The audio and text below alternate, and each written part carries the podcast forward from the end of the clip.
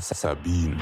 I am not in danger. Sur Radio Campus. I am the danger. Today, smoking is gonna save lives. Trouve la série qui te fera procrastiner. Bonjour et bienvenue dans cette chronique, c'est Lucie. Et aujourd'hui je vous propose d'entrer dans le monde excentrique d'Emily in Paris, une série qui mêle français, anglais, clichés et réalité.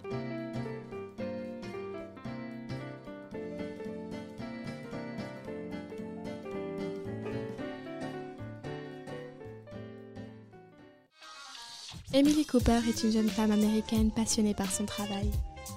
Dans le cadre de ce dernier, elle accepte d'être envoyée en France, à savoir, une grande société de marketing parisienne, récemment rachetée par l'agence d'Emily. Rapidement, elle se heurte au point de vue de Sylvie, la gérante, qui ne voit pas son arrivée et son regard américain d'un très bon œil.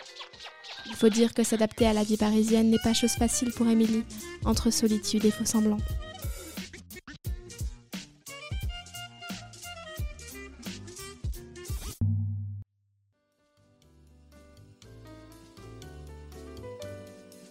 Enfin, parler de solitude quand on parle d'Emily in Paris n'est pas tout à fait ce qui semble le plus pertinent.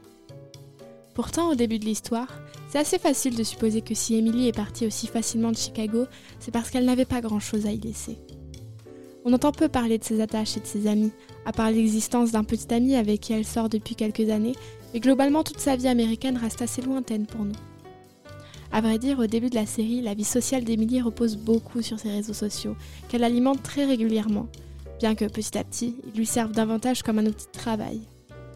Bref, comme vous l'aurez compris, malgré son milieu très fancy et sa culture américaine plutôt décrédibilisée par les personnages de la série, il ne faut pas sous-estimer la qualité du travail d'Emily. Elle sait ce qu'elle fait, sait s'adapter, est créative et enrichissante, ce qui fait de la série Emily in Paris une série qui met en avant une véritable businesswoman. Alors évidemment, comme j'ai pu le citer dans le résumé de la série, il y a pas mal de clichés sur les différentes cultures. J'ai fait mes petites recherches et j'ai découvert que le réalisateur d'Emily in Paris était américain, ce qui permet déjà de deviner un peu plus le chemin de pensée à prendre pour analyser cette série. Je ne saurais pas trop me prononcer sur les clichés américains, mais si je devais vraiment en pointer quelques-uns, je parlerais de la passion d'Emily pour le beurre de cacahuète. Même si pour moi, ça reste pertinent. Pourquoi pas après tout? Emily peut très bien adorer le beurre de cacahuète sans que ça ne soit seulement un élément permettant de la rattacher à ses origines. Sinon, il y a l'image qui nous est donnée de son petit ami à Chicago. Plus ou moins le vrai cliché de l'américain populaire, si vous voulez mon avis. Mais à part ça, je ne vois pas grand-chose. Pas grand chose de choquant, si ce n'est le style vestimentaire d'Emily, qui pour le coup je pense est vraiment propre à elle et ne permet pas de la catégoriser, bien qu'il la différencie des autres. Personnellement j'adore l'esthétique de cette série, et plus particulièrement celle d'Emily. Pour le point de vue français, c'est une autre histoire. Évidemment, quand les étrangers pensent Paris, ils pensent chic, distingué. Pas forcément à tort, mais ça se ressent beaucoup dans la série, et je ne sais pas trop quoi en penser. Après, je ne suis pas parisienne, donc je ne peux pas en faire l'expérience. Et il ne faut pas oublier deux choses. Le milieu dans lequel Émilie travaille est un milieu marketing, basé sur la mode parisienne. De ce fait, il est aussi important pour la société savoir d'avoir une image qui colle à la réputation française de la mode. Donc au final, ce n'est pas vraiment dérangeant, surtout que ça fait partie intégrante de l'univers d'Emily in Paris.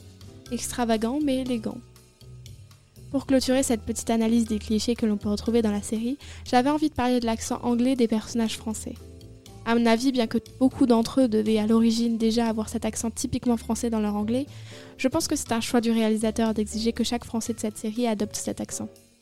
D'ailleurs, Lily Collins, l'actrice d'Emily, a bien spécifié que le titre Emily in Paris, que je prononce à la française depuis le début de cette chronique, se prononçait bel et bien comme ça, et non Emily in Paris. Mais après tout, la série met en scène un véritable choc des cultures. Lorsqu'Emily arrive en France, il s'agit d'un événement de dernière minute, car celle qui devait s'y rendre tombe enceinte juste avant.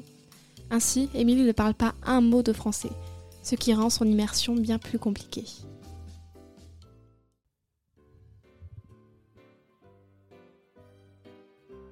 Je suis d'avis que cette série a davantage à offrir qu'il n'y paraît. Alors évidemment, elle a son lot de drama, d'histoires de cœur, des choses qui ne plaisent pas forcément à tout le monde. Mais je pense que ce serait idiot de s'en faire des idées sans prendre le temps d'y jeter un coup d'œil. Et par là, je dis bien aller au-delà du premier épisode. je ne dis pas que c'est une série avec des messages profonds. Ça reste une série qui a pour but de divertir et devant laquelle tu te poses pour passer un bon moment. Mais ça fait du bien des fois. Et il n'y a aucun mal à ça et à aimer ce genre de contenu parce que tout ce qui est compté fait aussi partie de la vie. Sur ce, je vous souhaite une bonne journée ou bien soirée. Tout dépend l'heure à laquelle vous avez écouté cette chronique.